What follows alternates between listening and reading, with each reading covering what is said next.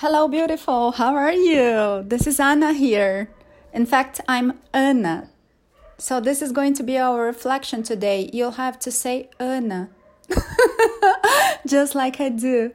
And then we are done. What do you think? Uh, let's talk about some English classes today. Yeah, there's a joke we make here in Portuguese in Brazil, because in Brazil we don't speak Brazilian, we speak Portuguese. Yes. And we joke when we are learning English, we say the book is on the table and the sky is blue. So, today I'm here to remind you that life is on the table. And what are you doing with that? Are you just looking at it? Are you waiting for someone to serve it to you? To tell you how much you can have, how much you can't? Or if you can have it right away, or should you save some for tomorrow?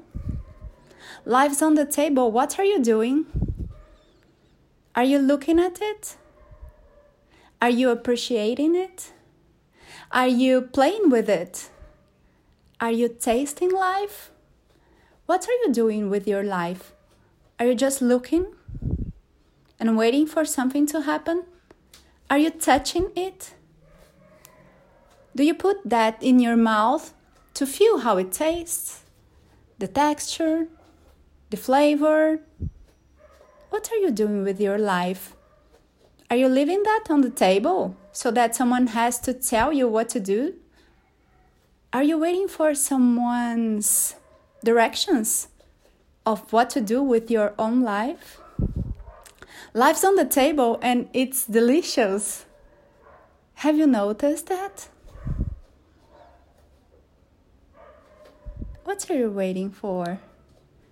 To start having fun with your life, sensing your life, feeling that with all your senses, much more than the five, six you know, with love, compassion, happiness, joy, gratitude. When are you going to start having your life with joy and fun and nurture yourself of it? When? What are you waiting for? Okay, and lesson two. The sky is blue? No. The sky is yours. Whoa, the sky is yours. Look up. The stars are reflecting yourself. The moon is there for you. The sun shines for you because if you were not here, it wouldn't be shining. Not for you. There's a song when it rains, it rains for everyone, and the sun shines for everyone. The sky is yours. Why are you crawling? Why are you always looking down?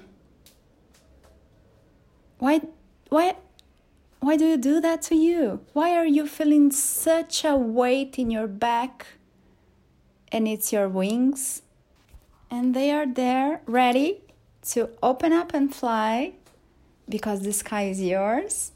But you're there pretending you don't know who you are, pretending that you are so small, so fragile, so nothing so unimportant.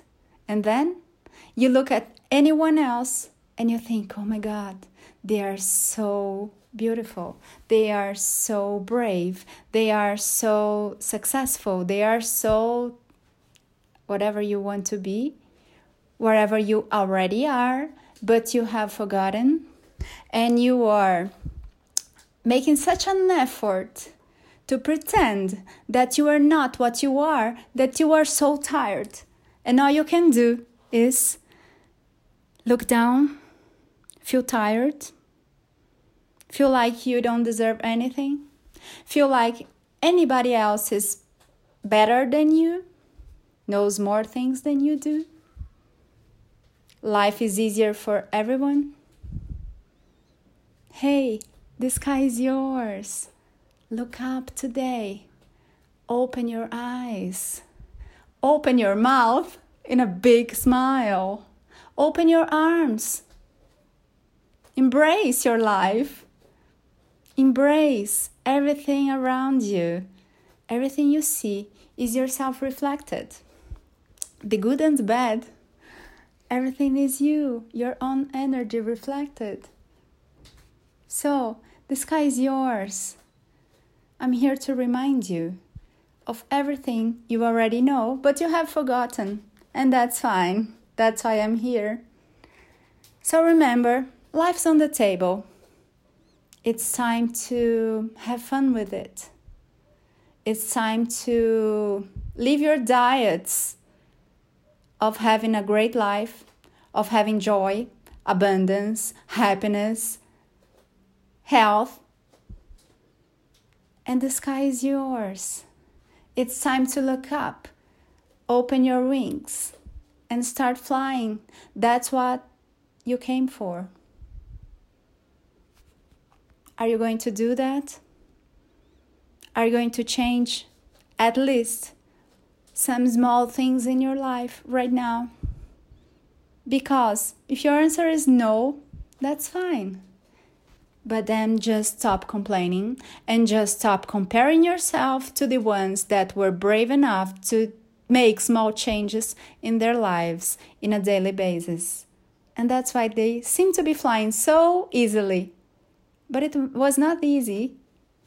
It was a process, but they have already started. When are you going to start yours? Life is on the table and the sky is yours. Remember that.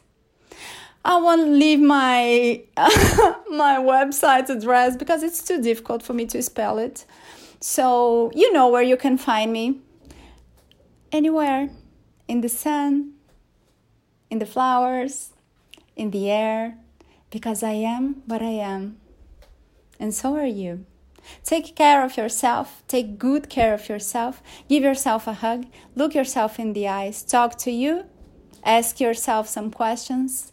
And the most important thing, listen to what you have to say. Love you, love yourself too. Mwah. See you soon.